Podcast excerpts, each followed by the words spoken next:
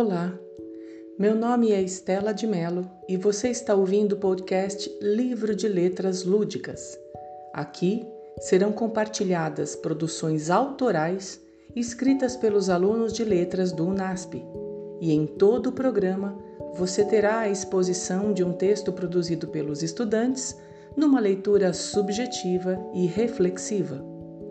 Ao final de cada apresentação, também haverá ponderações da professora Sônia Mastrocola, mestre em Linguística Aplicada pela Unicamp, que trará à tona possibilidades de interpretação da produção lida. Inspire-se, motive-se, leia-se.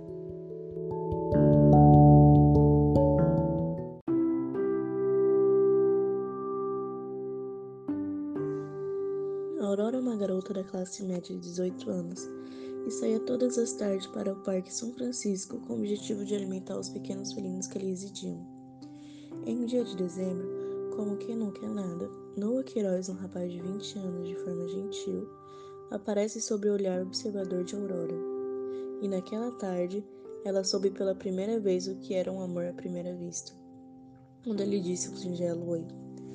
Entre dias e dias, tardes e tardes, aqueles dois jovens passavam o verão todo conversando, como quem não quer nada, rindo, rindo e rindo, até que um passo ousado, Noah, rouba um beijo seu. Mas então a nossa menina, assustada, com todo aquele sentimento cujo eu nunca quis sentir, fugiu como um animal que se sente em perigo, e esse perigo era sua paixão. Em sua fuga, Aurora se pergunta: e agora? Que eu faço? Enfrento o medo ou continuo fugindo?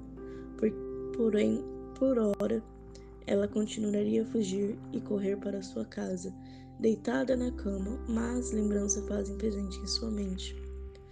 Onde seus pais brigavam constantemente. Lembra do dia que entrou na frente da sua mãe para receber um tapa que não veio.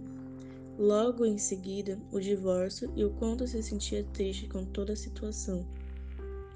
Com uma lágrima solitária caindo, ela pensa: Eu passo um final de semana na casa da minha mãe e outro na casa do meu pai. Ambas são minhas casas, mas nenhum delas são o meu lar. Eu amo tanto o Noah e é diferente de todos que já conheci. Ele tem que ser diferente. Para você ser independente, não precisa de nenhum homem jogando na sua cara que ele que te sustenta. Olha para mim, Aurora, não chora. Eu irei te apoiar em sua decisão mas não se deixe levar tanto com esse rapaz. Quero conhecer e falar cara a cara com ele. Como de costume, no dia seguinte, a garota que jamais se permitiu entregar seu coração a alguém estava naquele parque, no seu ponto de encontro com o moço que conseguiu a conquistar. Com um olhar de culpada, ele chega até ela. Aurora, me desculpa por ontem. Eu odiei vê-la correndo, com medo de mim. Não irei se repetir. Me desculpe, minha princesa. Comovida, ela abraça e sorri como uma criança que acabou de ganhar um doce. Tá tudo bem. É, tá tudo bem. Desde que seja sempre você, irei ficar maravilhoso. Eu quero ser sua, Noah. Me faça tua para todo sempre. Porque eu te amo. Noah, com um sorriso de orelha a orelha, abraça e lhe diz: Eu também te amo. Eu sou seu. Mas naquele abraço um pouco estranho, o que Aurora não conseguia ver é seu sorriso, disfarçadamente falso. Foram os dois meses mais lindos para Aurora. Ela se entregou de corpo e alma, pois acreditava ser a pessoa certa para todas as primeiras vezes da sua vida. Mesmo que sua mãe sempre dizia para ficar um pé atrás com aquele cara de 20 anos. Seu amigo de infância, Daniel, estava nos autos dos 22 anos e estava para casar então convidou Aurora para uma comemoração do seu casamento. Mas o que Aurora não esperava era encontrar um Noah neste evento, e muito menos ver ele de mão dadas com uma mulher e duas crianças. Atordoada, ela pergunta discretamente para a noiva quem era o cara de terno preto daquela família ali. E a moça responde: Ele é um Noah Queiroz, Aurora, com sua família. É um renomeado advogado Daniel conheceu a pequena Helena, que se machucou na rua e Daniel a pegou. Mas por que quer saber? Ele é casado, Aurora. Não é nada, Elisa. Não é nada. Eu só tive a impressão que eu conhecia ele. Como anfitriã da festa, Elisa teve que sair e parada ali, olhando para aquele homem, a qual conhecia totalmente. Aurora pensa: tudo começa errado termina errado. Naquele momento, seus olhos cruzam-se com o de Noah e ele claramente se surpreende. Fica surpreso porque não esperava ela nesse evento. Sem conseguir segurar, ela começa a chorar, borrando assim a sua maquiagem. E saindo da festa totalmente quebrada, decidida a excluí-lo da sua vida.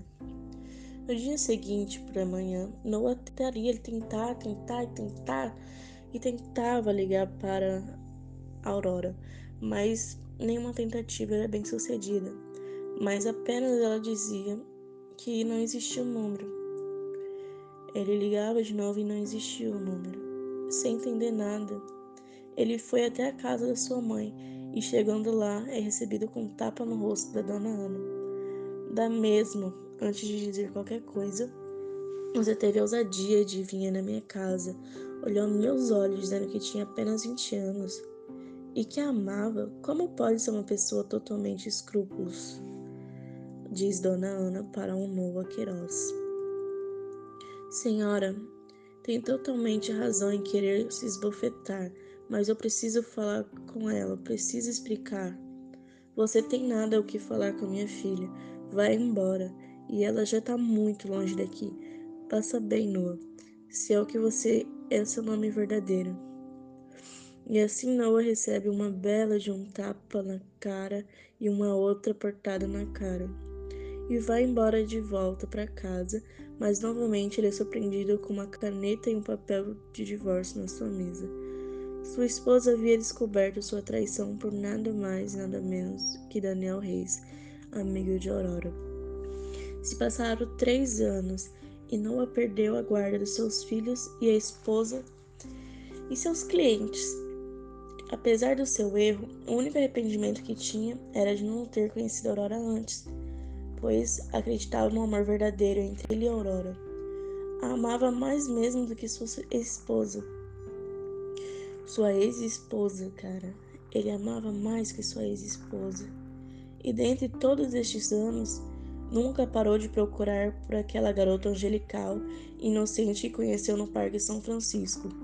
A Aurora é uma mulher que vive em outra cidade, que cursa gestão ambiental, pois se lembrava muito bem dos gatos que viviam no parque. Aquele parque, é, que conheceu Noah. Por isso achou melhor, e pelo seu amor ao ambiente, decidiu cursar gestão ambiental.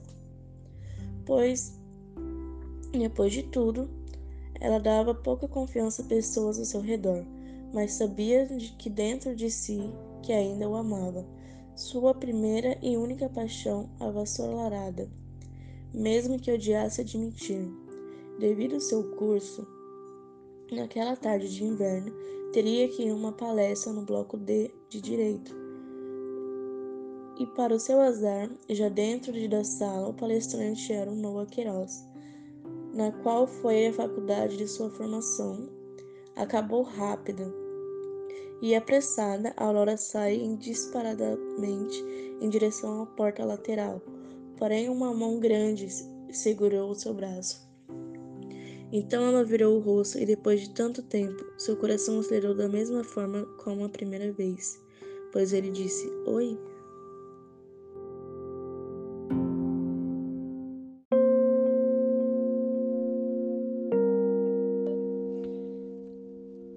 Quando as mocinhas ingênuas e vulneráveis serão vítimas de homens mal intencionados? Até quando o voo rasante do gavião arrebatará a pombinha branca com suas garras implacáveis? Ou o lobo devorará a ovelha distraída? E então aparece a nossa personagem, Aurora, a mocinha tola que tem todos os capítulos da novela das oito decorados em sua cabeça e espera encontrar o príncipe encantado. Não dá muita atenção ao conselho sábio da mãe e cai na armadilha do predador casado, pois tudo o que ela deseja é viver um grande amor. amor de novela das oito. O primeiro amor, a primeira desilusão. E ela enfrentará muitas outras se não colocar os pés na realidade. Mas o texto deixa entrever que isso não acontecerá. E o que eu posso dizer é: bem-aventurados os que são preparados para os desenganos, pois a realidade não perdoa aqueles que vivem em Nárnia.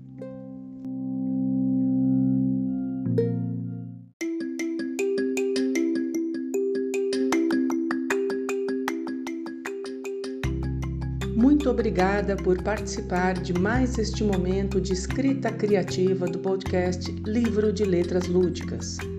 No próximo episódio, mais uma produção autoral dos alunos de letras do UNASP será compartilhada e mais um momento de reflexão será proporcionado pela professora Sônia Mastrocola.